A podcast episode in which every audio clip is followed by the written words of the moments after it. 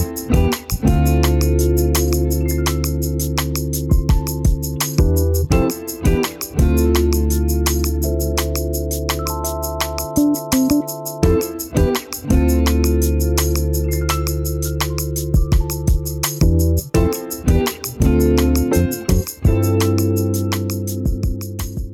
Hallo und herzlich willkommen zu einer weiteren Folge des Podcasts Hier geblieben. Mein Name ist Jascha Fanian und ich begrüße wieder an meiner Seite äh, den Daniel. Hallo Daniel.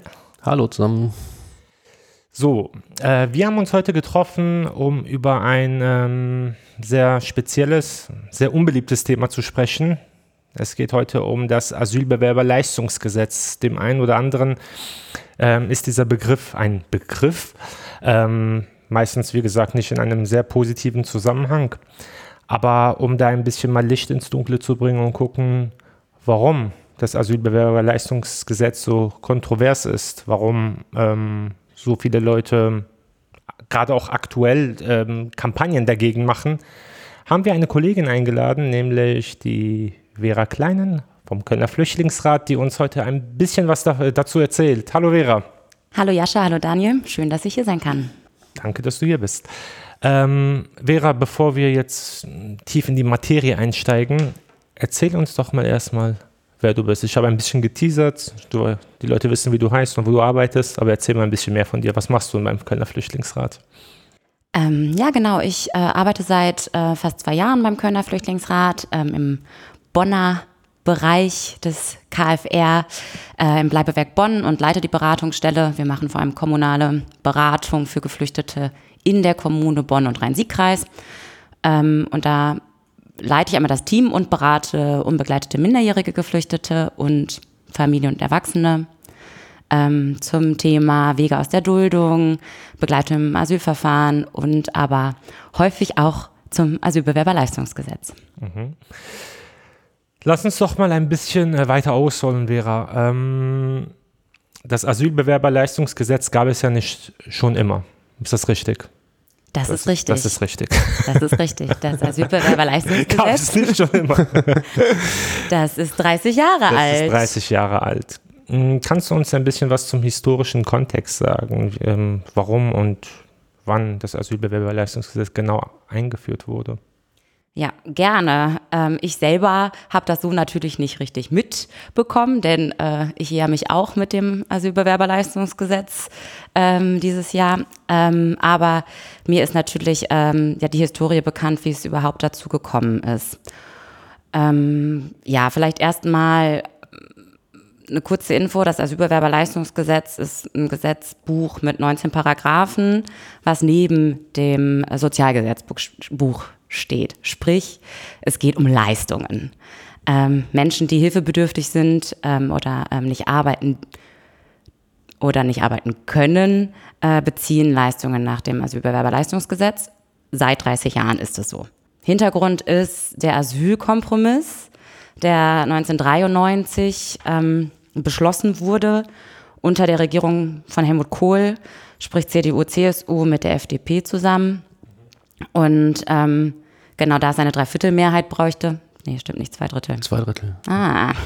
Grundgesetzänderung. Ja, ne? genau, ne? ja. eine Grundgesetzänderung, da ist eine Zweidrittelmehrheit ähm, benötigte. Ähm, ja, ist die SPD da noch äh, freundlich mit eingestiegen ähm, und hat diesen Asylkompromiss mit, ja, vielen äh, Veränderungen zum Grundrecht auf Asyl beschlossen.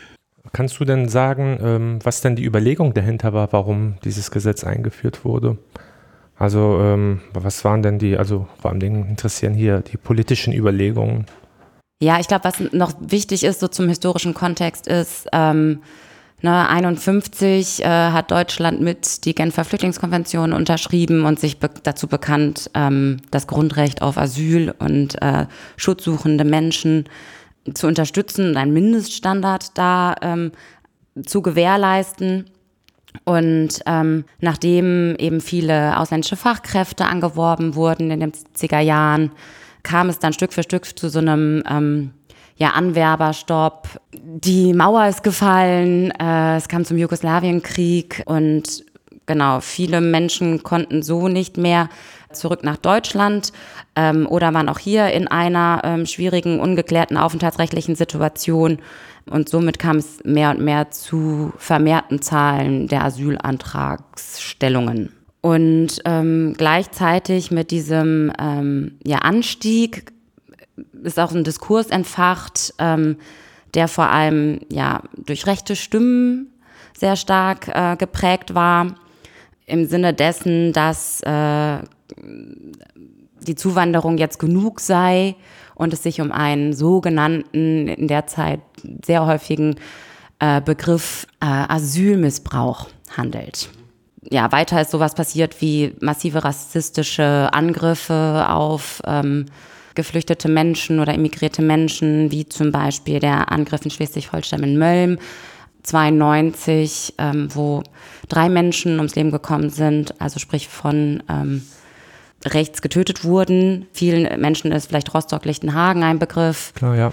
Genau, und ähm, in dem Kontext hat sich ja die Rhetorik sehr stark verändert. Verschärft, ne, kann man sagen, ja. Eindeutig verstärkt. Ähm, und die Politik hat leider anstelle ähm, davon den Menschen Unterstützung zuzusagen. Es gab natürlich auch Stimmen der Solidarität, aber hat diese Rhetorik vor allem aufgenommen und ähm, beschlossen, das Recht auf Asyl einzuschränken. Aber du, du hast es ja gerade selber gesagt, ne, es gab auch Stimmen der Solidarität. Mhm. Was waren denn so die öffentlichen Reaktionen darauf? Ich meine, du hast, also wir reden ja jetzt hier über das Asylbewerberleistungsgesetz. Du hast ja gerade auch schon erzählt, dass es ja quasi in dem historischen Kontext des ähm, Asylkompromisses äh, mit einzubeziehen ist. Also wie hatten die Zivilgesellschaft auf diese Entwicklung damals reagiert? Also gab es Protest so durch mhm. Kirchen, durch NGOs wie unsere NGO zum Beispiel? Also Genau. Ja, es äh, gab ziemlich viel Protest. Äh, zum Beispiel wurde Bonn damals von rund 10.000 DemonstrantInnen lahmgelegt. Da ging es natürlich jetzt nicht nur um das Asylbewerberleistungsgesetz. Das Asylbewerberleistungsgesetz ist ein Teil des Asylkompromisses. Aber es ging ganz klar darum, dass Menschen ähm, eben nicht, wie im Grundgesetz festgeschrieben, gleich behandelt werden, sondern es äh, sich durch diese Verschärfung des Rechts auf Asyl, durch ähm, die Einführung von sicheren Herkunftsländern, durch Sammelunterkünfte, genau, massiv Menschenrechte eingeschränkt werden und so zwei Klassen aufgemacht werden. Und da gab es ähm, auch von den Grünen zum Beispiel relativ viel Protest. Ähm, doch im Endeffekt, ja, war die Zweidrittelmehrheit gegeben, um die Grundgesetzänderung kam damit zustande. Ja. War mir irgendwie gar nicht so bewusst, dass wir jetzt über den Asylkompromiss so heute sprechen werden. Deswegen bin ich gerade irgendwie so parallel ein bisschen auf Wikipedia. Guck nochmal, was alles so äh, dort ähm, im Paket verabschiedet wurde. Ging ja, äh, das Prinzip der sicheren Drittstaaten wurde da ja eingeführt. Prinzip der sicheren Herkunftsstaaten wurde erstmalig eingeführt, die Flughafenregelung und ja, Asyl-BLG gerade angesprochen, und eben die Schaffung eines eigenständigen Kriegsflüchtlingsstatus, um zu verhindern, dass Kriegsflüchtlinge in das für sie aussichtslose Asylverfahren gedrängt werden. Das war halt dann der ja, Kompromiss. Mhm.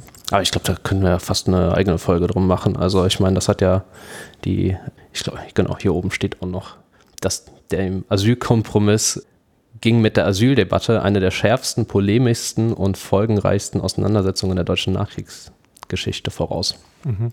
Also, ja, eigentlich die Debatte, die wir jetzt auch haben, so ein bisschen. Also irgendwie wiederholt sich die Geschichte ja, ja ganz gerne. Deswegen passt das jetzt zum 30-Jährigen eigentlich ja ganz gut zum Zeitpunkt jetzt. Als Tragödie äh, dann als Farce.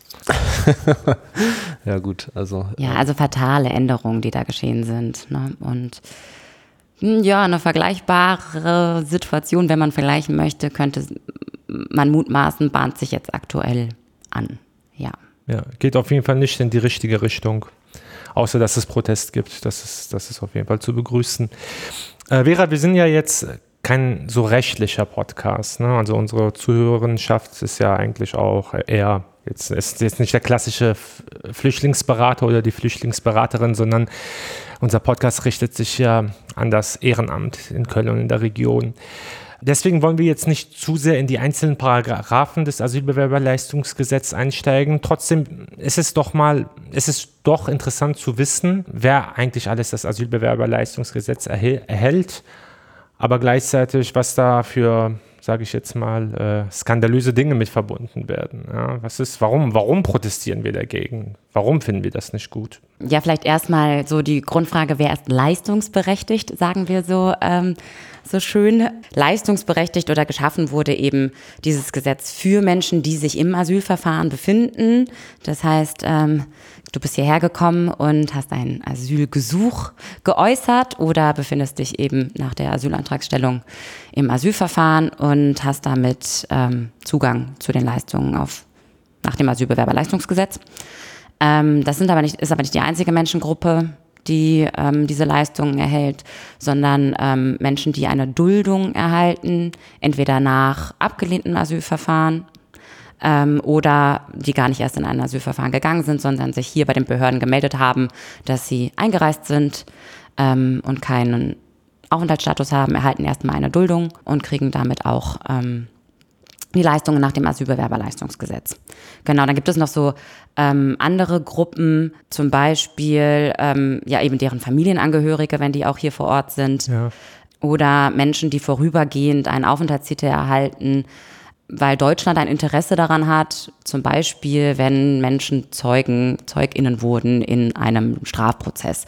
Das heißt, die Menschen werden dann hier so lange geduldet, um zum Beispiel ihre Aussage machen zu können. Und die Menschen erhalten auch die Leistungen nach dem Asylbewerberleistungsgesetz. Wir haben eine eigene Folge auch zur Duldung gemacht. Mhm. Ich will mal raussuchen, welche das jetzt konkret war. Aber vielleicht könntest du in zwei, drei Sätzen einmal ganz kurz sagen, was das bedeutet, eine Duldung zu bekommen. Das klingt zunächst einmal so, als ob das sowas Positives wäre, aber es ist ja im Prinzip. Geht äh, eigentlich. wenn, du, wenn ich sage, Daniel, du bist jetzt hier gerade geduldet, hast du, glaube ich. Bin ich ein nettes Wort ist als, das nicht, als, ne? Als, ja, ja, nee, aber ich meine, ist ja trotzdem was anderes, als jetzt konkret direkt abgeschoben zu werden. Ja. Genau, so. genau. Also äh, Menschen werden geduldet. Ich nehme jetzt mal das Beispiel nach dem Asylverfahren. Das ist bei uns so in der Beratungspraxis mit so das häufigste. Äh, die Leute haben eine Ablehnung bekommen, weil ihre Fluchtgründe fürs BAMF, für die Bundesregierung nicht ausreichend waren, um hier einen Schutz zu erhalten. Ähm, und ganz oft können Menschen aber dann nicht abgeschoben werden oder äh, nicht selber ausreisen, zum Beispiel aufgrund dessen, dass sie keinen Reisepass besitzen, ähm, keine Identitätsdokumente und ähm, oder die Botschaft es zum Beispiel in Deutschland auch nicht ausstellt. Das heißt, ähm, die Menschen können nicht abgeschoben werden, erhalten so lange, bis dies möglich wird, eine Duldung. Das heißt, die Duldung ist die Aussetzung der Abschiebung, bis ein Abschiebetermin oder ein Ausreisetermin bekannt wird. Mit der Aufforderung der Ausreise, die gilt. Genau, also trotzdem. durchgehend könnten die, also die Menschen sind durchgehend aufgefordert, selbst auszureisen. Genau. Genau, Daniel hat ja auch schon gesagt, ne, wir, haben, äh, wir haben schon auch äh, Folgen dazu aufgenommen. Unter anderem äh, äh in der äh, Folge 19 haben wir darüber geredet, äh, über geduldete Menschen. Und ich müsste nachher nochmal schauen. Ich glaube, ja, in der Folge 8 haben wir auch nochmal über das Thema geredet. Damals mit Jesse, ne? Jesse genau, mit Jesse, ja. Mhm. Ja, ein ähm, wichtiges Thema. Also viele Menschen leben in Deutschland mit Duldung ähm, und leben eigentlich durchgehend in der Gefahr, dass sie abgeschoben werden könnten. Ne? Also es ist auf jeden Fall kein sicherer Aufenthaltsstatus, aus dem viele Menschen auch sehr, sehr gerne rauskommen, rauskommen wollen. Ja. Ja. Ja. Wir haben das ja eben so fast so implizit gesagt, dass dieser Asylkompromiss, der hatte natürlich negative Auswirkungen für Geflüchtete. Aber ich meine, über allem schwebt ja, wie kriegen wir es hin, politisch es den Leuten möglich, ungemütlich zu machen, damit sie Deutschland verlassen oder idealerweise gar nicht erst nach Deutschland einreisen. Also ja. das war ja damals das ne? Ziel, ja, es irgendwie hinzubekommen oder von der Idee her, also ich meine, daran kann man jetzt glauben oder nicht. Also 30 Jahre Asyl-BLG hat, denke ich, gezeigt, es äh, ist nicht aufgegangen und deswegen könnte man das ja auch mal abschaffen. Aber die, der, der Gedanke dahinter, und das gibt es ja heutzutage nach wie vor, ist, wie kriegen wir es hin, Menschen möglichst dazu zu bewegen, selbst auszureisen oder gar nicht erst einzureisen. Und genau. das ist genau. natürlich äh, ja, als Menschenrechtsorganisation ein wenig, äh, gibt es einiges zu kritisieren. Auf jeden Fall. Ähm, genau, also die Idee war schon auch, Menschen auch zur Ausreise zu bewirken durch äh, die geringeren Leistungen, die ähm, dann ausgezahlt werden oder gar nicht erst Asyl zu stellen. Genau, darüber haben wir jetzt noch bis jetzt nämlich noch gar nicht gesprochen. Das war ja noch meine zweite Frage in dem, in dem Kontext. Was denn das Skandalöse eigentlich ist, warum wir, ne, du hast es jetzt auch gerade vorweggenommen, schon Daniel, ne, äh, dass wir als Menschenrechtsorganisation oder andere Menschenrechtsorganisationen dagegen angehen. Aber sag noch mal ganz klar, warum eigentlich? Warum es so skandalös ist? Ja, also warum, was ist, mhm. was, was haben wir denn für ein Problem wirklich damit? Ne? Ja, also ganz klar ist es, ist, es ist, wie du schon gesagt hast, ein Instrument der Abschreckung. Ja. Menschen sollen bestenfalls weder nach Deutschland kommen, noch in Deutschland bleiben, wenn sie den Weg hierhin geschafft haben. Und da ist es auch, ja, oder wird in Kauf genommen, dass es eigentlich relativ egal ist, ob Menschen hier wirklich Schutz suchen. Ja, das ist die Rhetorik damals gewesen und aktuell merken wir auch selber, dass die Debatte sich wieder so zuspitzt. Ähm, im Sinne, ja, wir können das alles nicht mehr stemmen, die Kommunen sind überlastet, etc. Ähm, aber äh, es wird halt total verkannt, dass es sich um schutzsuchende Menschen aus Gebieten handelt, die da dringend raus müssen. Aber worauf ich hinaus wollte, sind tatsächlich so die inhaltlichen Ungerechtigkeiten vom Asylbewerberleistungsgesetz. Okay, ja. Also gar nicht nur quasi die Abschreckung an sich, ja, sondern was Ja, aber warum ist das abschreckend? Ne? Das, ist, mhm. das, das ist ja von mhm. Interesse, warum die Leute dadurch abgeschreckt sind, weil. Mhm. Genau. Ja, zum einen sind es weniger Leistungen, die man bekommt, sprich weniger Sach- oder monetäre Leistungen, äh, die Menschen erhalten. Jetzt aktuell zum Beispiel ne, bekommen Menschen, die ähm, ähm, ja nach, dem, nach den Sozialgesetzbüchern Leistungen bekommen, ja das Bürgergeld, wenn sie arbeitsfähig sind ja. und ähm, erhalten da als alleinstehende Person 502 Euro pro Monat. Menschen, die alleinstehend sind und Leistungen nach dem Asylbewerberleistungsgesetz bekommen, müssen mit äh, 410 Euro auskommen. Ähm, also echt deutlich weniger. Über 100 Euro weniger knapp, ne? ja. Fast, fast 100 Euro weniger. Euro, ja. Der Bedarf ist natürlich auch da, bestimmte ähm, Angebote wahrzunehmen, die vielleicht auch fördern, dass du hier bleiben kannst. Sprich nochmal irgendwie extra Deutschkurse, du darfst nicht arbeiten, ne? zum Teil, äh, wenn du in der Sammelunterkunft lebst, darfst du nach neun Monaten im Asylverfahren erst anfangen zu arbeiten. Ähm, das heißt, du kannst da auch nicht drauf aufstocken. Ähm, zudem ist total ähm, fatal, und das machen wir, also das ist so ein Beispiel aus der gängigen Praxis, die wir so erleben, ist, dass viele alleinstehende Personen, die in den Sammelunterkünften leben, gar nicht diese 402 Euro erhalten, sondern 369 Euro für Menschen, die in einer Gemeinschaft leben. Das heißt, wird angenommen, dass du mit Personen, mit denen du das Zimmer teilst, das du ja nicht freiwillig tust, in einer Gemeinschaft lebst, dass du Dinge sowieso teilst und deswegen bekommst du weniger Geld. Das ist rechtswidrig. Das mhm. darf nicht sein. Wie viel bekommt man dann? 369 äh, Euro. Genau, das ist so ein Punkt, ähm, wo ganz klar ist, ja, es wird aufgezeigt, ihr seid hier, ihr kriegt nicht das gleiche Geld wie andere Menschen, die ihr auf Hilfe angewiesen seid. Es wird eine Zweiklassengesellschaft aufgebaut dadurch. Und das ist nicht das Einzige, sondern abgesehen von den Leistungen kommt sowas hinzu, wie dass es faktisch kein Recht auf Krankenversorgung gibt. Du hast keine gesetzliche Krankenversicherung, sondern du wirst nur im Notfall behandelt. Das bedeutet konkret was zum Beispiel? Du und ich, wir haben eine Gesundheitskarte von irgendeiner Versicherung. Versicherung. Ja. Äh, diese Menschen haben das nicht wer regelmäßig zum Arzt geht, merkt, wie häufig man die da einlesen muss. Ich glaube, einmal im Quartal. Ja. Äh, und damit werden dir die Checks, Check-ups äh, finanziert, wenn du Schwierigkeiten hast, ähm, egal welcher gesundheitlichen Situation, kann dir da geholfen werden.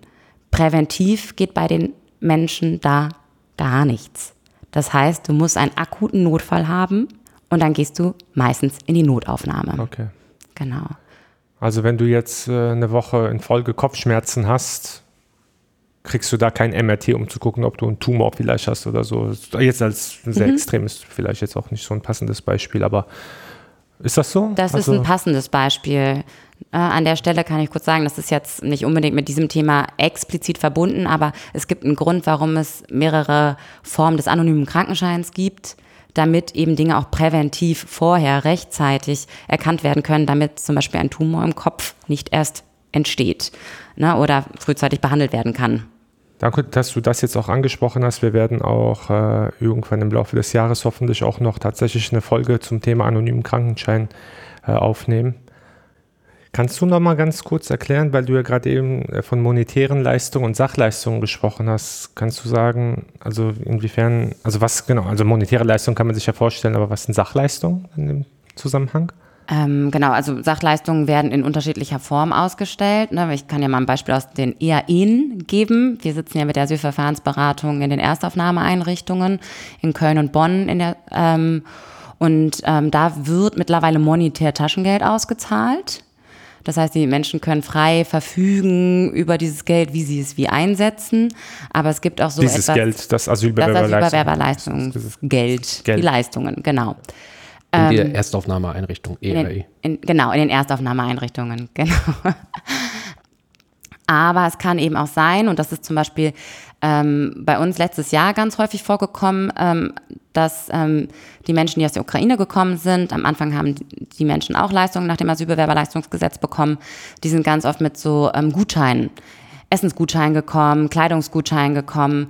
Ähm, und dann bist du auch gebunden an das Geschäft, die die in, diesen Gutschein ähm, Köln, annehmen. In Köln haben die Gutscheine verteilt? In Bonn haben die das gemacht. Ach, was, was, was waren das für Gutscheine? Ähm, zum Beispiel konnte man sich dann eher nur Klamotten aussuchen bei dem Deutschen Roten Kreuz.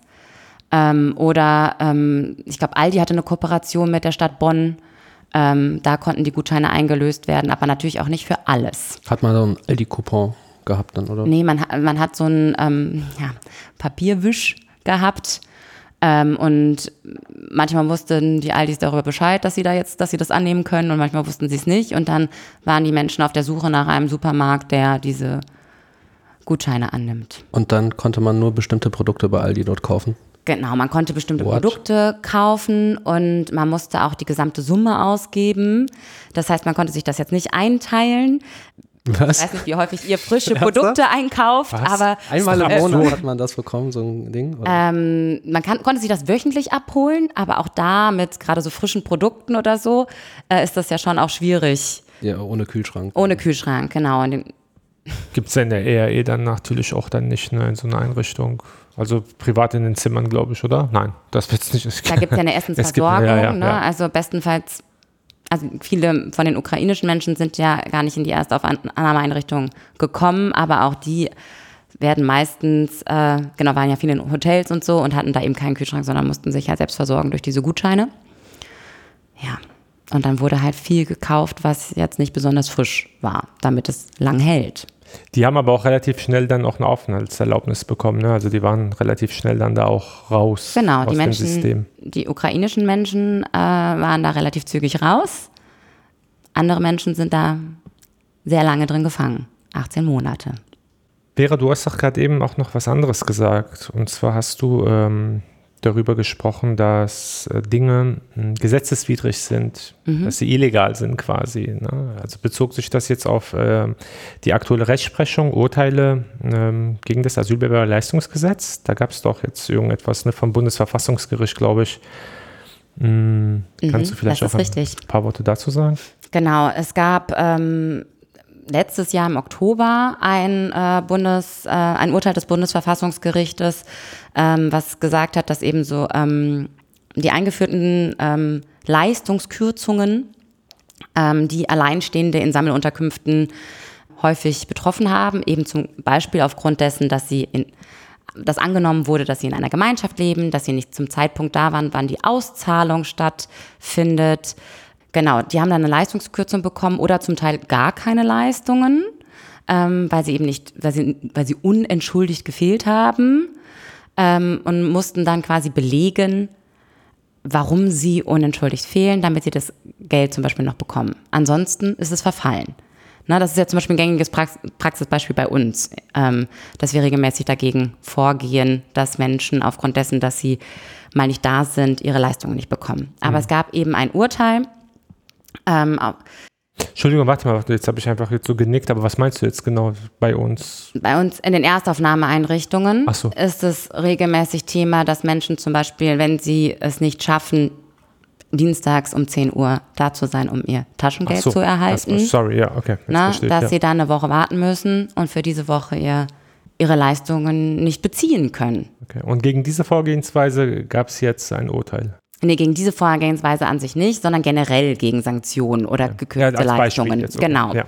Genau. Und ähm, da wurde ganz klar gesagt, dass das ähm, quasi gegen das Grundrecht auf menschenwürdiges Existenzminimum verstößt, auch noch diese Leistungen zu kürzen. Genau, aber das ist ein Urteil, was bisher noch so in der Praxis keinen Eingang findet. Und warum? Also, es, ähm, warum das aktuell so ist, wir, wei wir weisen regelmäßig das Sozialamt darauf hin, dass es dieses Urteil gibt. Ja, aber aber- ähm, es bräuchte halt mal einen Erlass dazu oder eine klare Dienstanweisung, das auch so durchzuführen. Aber ich verstehe das nicht. Also vielleicht bin ich da auch, naja, gut, vielleicht ein bisschen naiv, aber wir leben doch in einem Rechtsstaat. Wenn ein Gericht oder wenn Gerichte ja so etwas entscheiden, dann ist, mm, sind ja ab einem bestimmten Punkt diese Urteile doch auch dann äh, rechtskräftig oder ist es Bindend, jetzt bindend? Ja, ja. Mhm. Sind wir an dem Punkt nicht oder sind, sind die bindend, aber werden nicht als bindend gehandhabt und wahrgenommen? Was ist, also, wo ist denn da das Problem? Also, ich verstehe das einfach nicht. Ich meine, ja, okay, es gibt jetzt dieses, in diesem Einzelfall wurde dann gesagt, jo, ist falsch, darf so nicht gemacht werden, aber wenn es weitergemacht wird, ja, was soll man denn machen? Aber sie Außer- sagt ja, es ist kein Einzelfall. Die meint ja, es ist ja generell. Es ist kein Einzelfall. Das passiert uns seit, ne, also Oktober gab es dieses Urteil, es passiert uns seitdem wieder in der Praxis. Und die Menschen, ich meine, das ist ja dann zum Beispiel Zufall, dass das ähm, auffällt, ähm, weil Menschen uns ihren Bescheid zeigen, wir gucken da drauf und merken, mh, da ist ein Fehler drin. Oder sie gehen zu einer Beschwerdestelle ähm, oder zur Asylverfahrensberatung in den Erstaufnahmeeinrichtungen und melden das. Aber ganz oft wissen Menschen überhaupt nicht, was ihnen da gerade wie passiert, ähm, wollen dann auch nicht Aufsehen erregen, dass sie sich da beschweren oder denken, ihnen wird Unrecht getan oder sind sich zum Teil gar nicht sicher.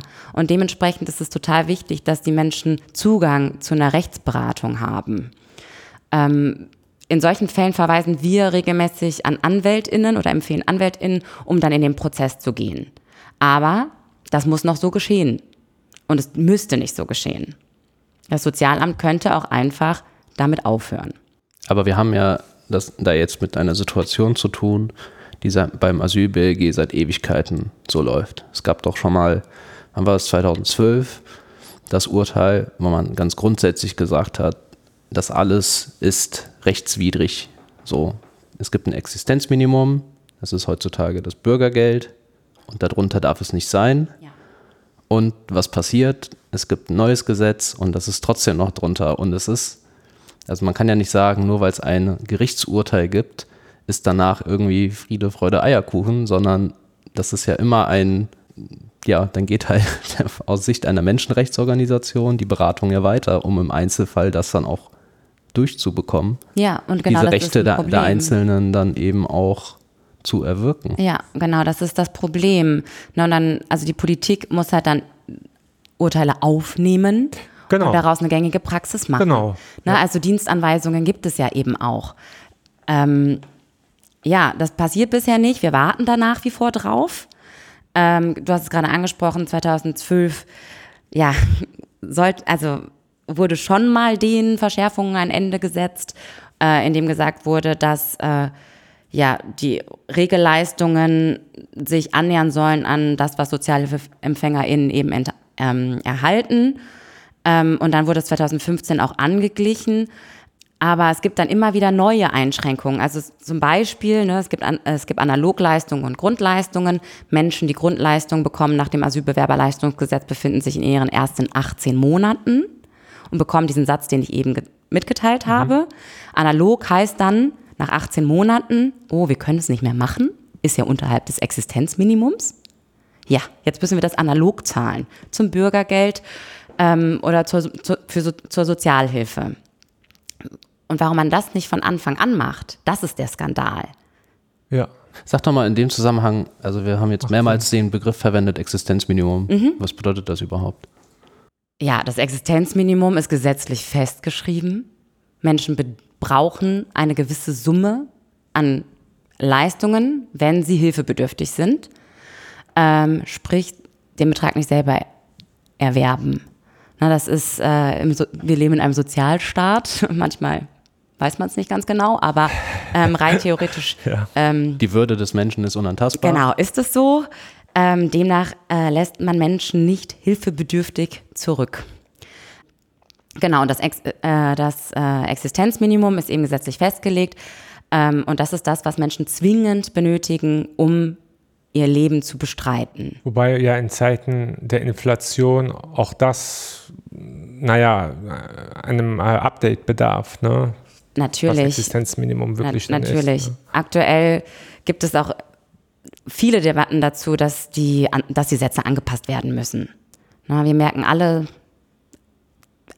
alles steigt, jede Preise steigen für ähm, Kleidung, Nahrung etc., vor allem Strom und Heizung.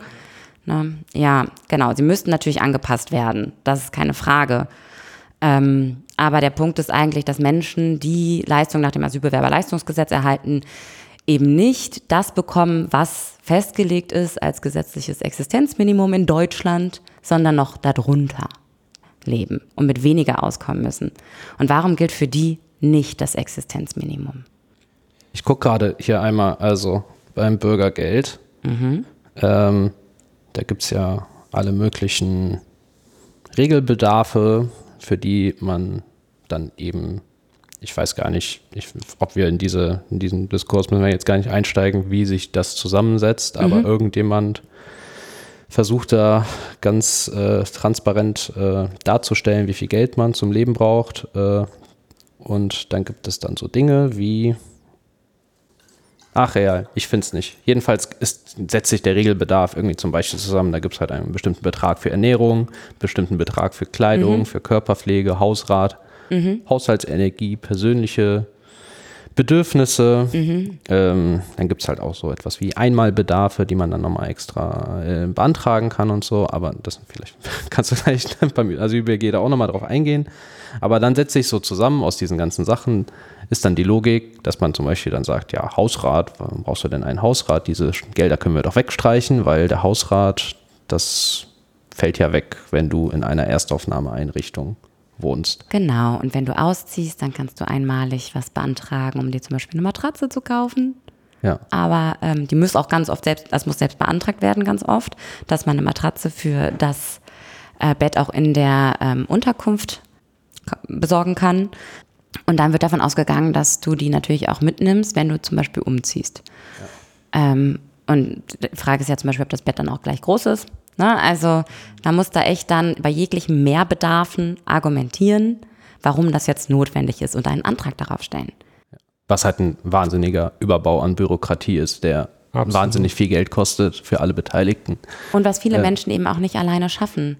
Ne? Also viele schaffen das auch, aber man muss da erstmal durchsteigen und davon wissen, was darf ich denn als Mehrbedarf geltend machen und was nicht. Ähm, worauf habe ich damit auch einen Anspruch? Ähm, und dann ist es natürlich immer so eine Frage, wie gut spreche ich die Sprache? Muss ich dafür einen Antrag stellen? Gibt es da eine Unterstützung dabei? Behördensprache ist ja sowieso eine, ich meine, unser einer kommt ja da schon an seine Grenzen. Ja, und leider haben wir schon die Erfahrung gemacht, dass die Abteilung äh, Asyl BLG im Sozialamt Bonn zumindest nicht ähm, die geduldigste ist, um das mal so zu sagen. Aha.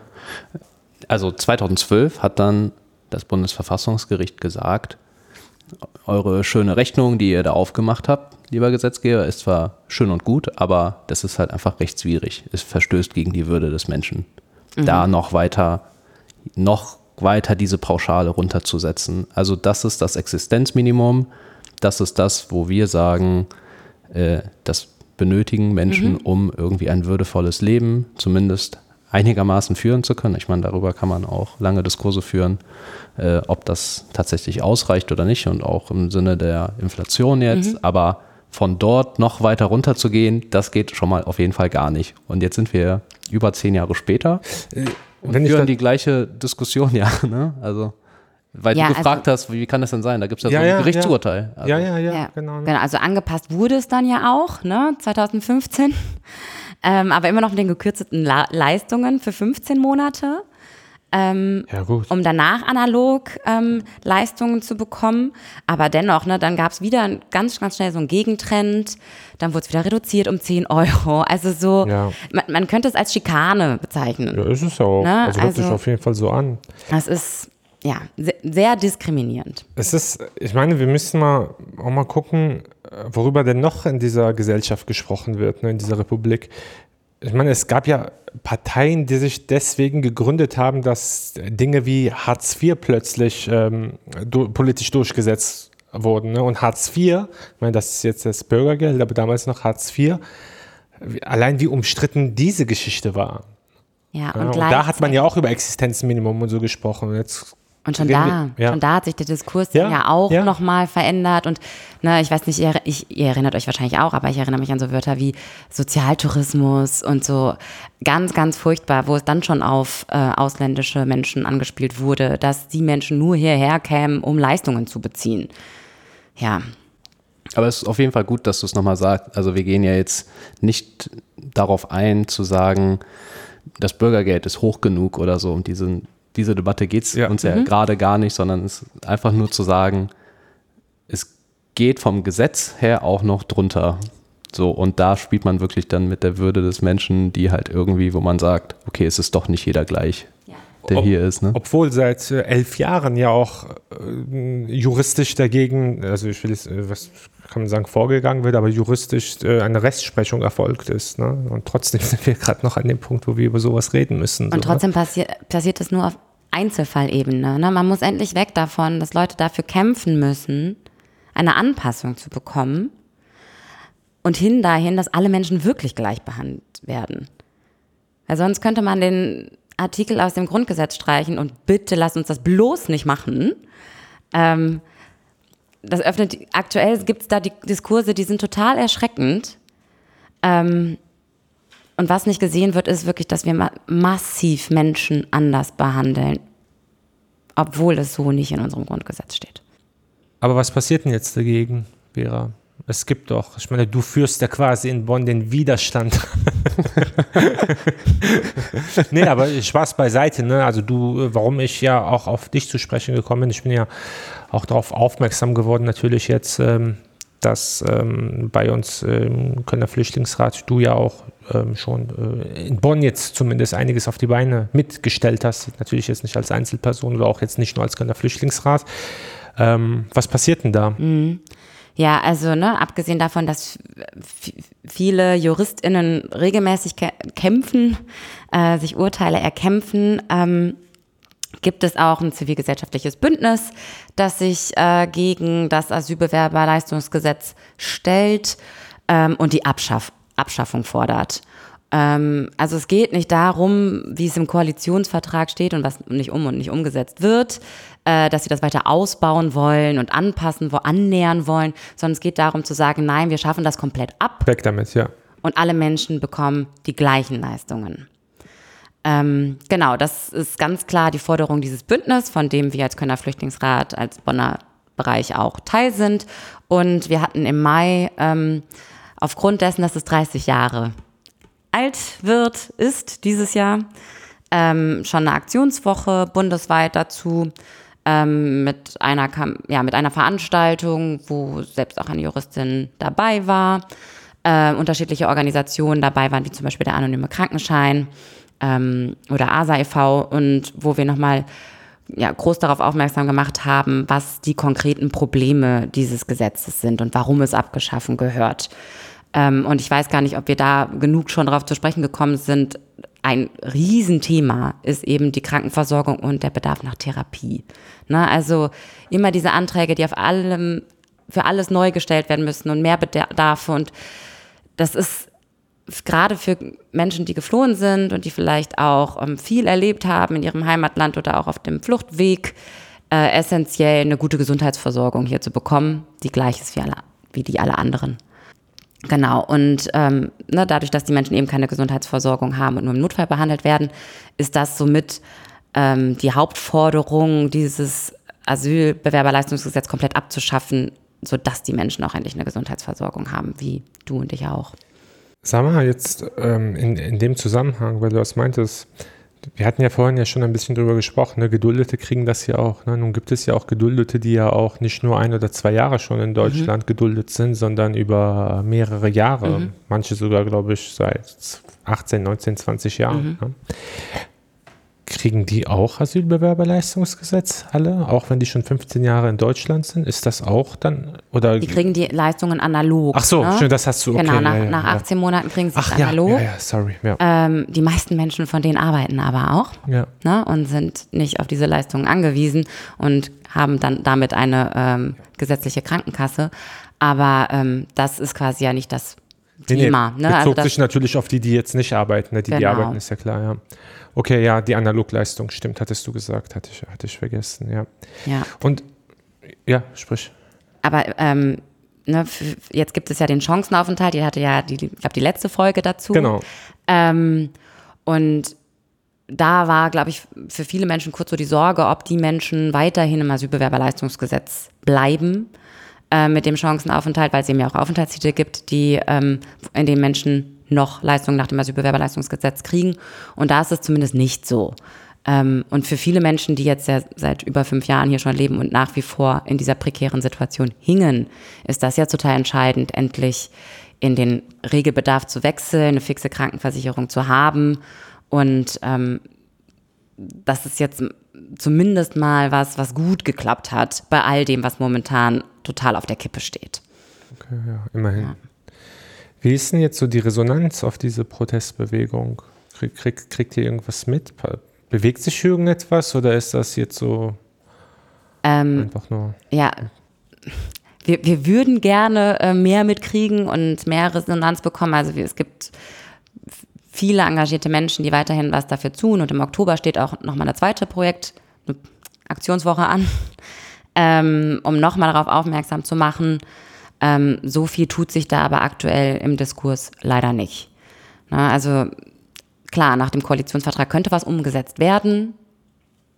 Wir warten da noch drauf. Und, da, und gleichzeitig bleiben wir natürlich dran, das weiterhin zu fordern. Klar, also ich meine, die Forderung ist ja auch, äh, haben wir jetzt ja mehrfach jetzt heute im Gespräch ja auch begründet, warum die Forderung äh, mehr als legitim ist. Ähm, meine, wenn man wenn man sieht, dass äh, das, was im Koalitionsvertrag steht, noch nicht mal umgesetzt wird, ja, kann man sich schon natürlich dann denken, ähm, dass man diesen Kampf, so wie ihr den führt oder so wie wir den führen, noch einige Zeit so weiterführen muss und auch jetzt nicht locker lassen darf und Nein. bei dieser Forderung bleiben muss. Wir müssen langen Atem haben aktuell. Also gerade gibt es genug Gründe, Dinge zu fordern, auf die Straße zu gehen, andere Formen der Aktion zu machen ähm, weil viele Dinge, die im Koalitionsvertrag so stehen, gerade im Bereich Migrationspolitik, ähm, die muss man sich erstreiten aktuell unter der Debatte. Ich kann mich erinnern, wir hatten mal eine Folge aufgenommen, da ging es, glaube ich, sehr, also da haben wir sehr oft über Paradigmenwechsel gesprochen. Das war so ein Begriff aus dem Koalitionsvertrag, ein Paradigmenwechsel, Paradigmenwechsel. Mm. Also ähm, ja, lange nicht mehr das Wort gehört. Ja, den sieht man auch nicht. Im Kontext war. ja, ja das, das, war die Folge mit Klaus Sohre. Rechten für geflüchtet. Ja, die Hoffnung war am Anfang sehr groß mit diesem Koalitionsvertrag. Ne? Ähm, ja, beim Asyl-BG warten wir noch. Ja. Äh, Jascha, mach mal bitte dein Mikro so ein bisschen hoch. Das ist so sehr weit weg. ja. Besser. Äh, ich habe äh, jetzt die letzten Tage, äh, weil du sagst irgendwie, da passiert jetzt, die Resonanz ist nicht so groß, äh, nicht in diesem Kontext, was, also ich weiß jetzt nicht, ob das auf deine Mist gewachsen ist, aber würde ich tatsächlich gerne mal irgendwie deine ehrliche Meinung zu hören, nämlich äh, die letzten Tage, hm, jetzt so, wo ich da wusste, ah, wir nehmen das ja jetzt auf zum Asyl-BRG, äh, kommt aus Hamburg, Bayern und die Stadt Hannover wollen probeweise kein Bargeld mehr auszahlen. Haben wir auch schon mal gehört. Aber ähm, stattdessen sollen Asylbewerberinnen und Asylbewerber in einer Testphase Kredit- und Bezahlkarten bekommen. Wo sie dann Guthaben drauf bekommen und das soll dann unkomplizierter sein, weil dann muss man diesen ganzen bürokratischen Überbau mit Bargeld auszahlen und so weiter, das kann man dann wegfallen lassen glaube ich, als ich dann den Artikel gelesen habe, sah ich dann auch irgendwie äh, sowas wie Glücksspiel, sondern gesperrt sein auf dieser Kreditkarte. Äh, was ist da so deine Meinung dazu? Also jetzt mal theoretisch, wenn man es gut machen würde, wäre das eine, eine, was Positives? Also positiv wäre ja auf jeden Fall nicht mehr einen Termin zur Auszahlung zu haben, mhm. wo Menschen dann da sein müssen.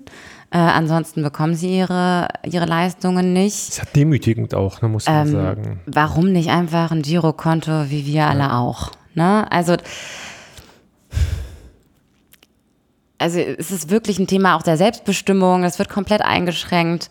Warum sollten die Menschen nicht auch genau das gleiche Recht haben wie wir auch?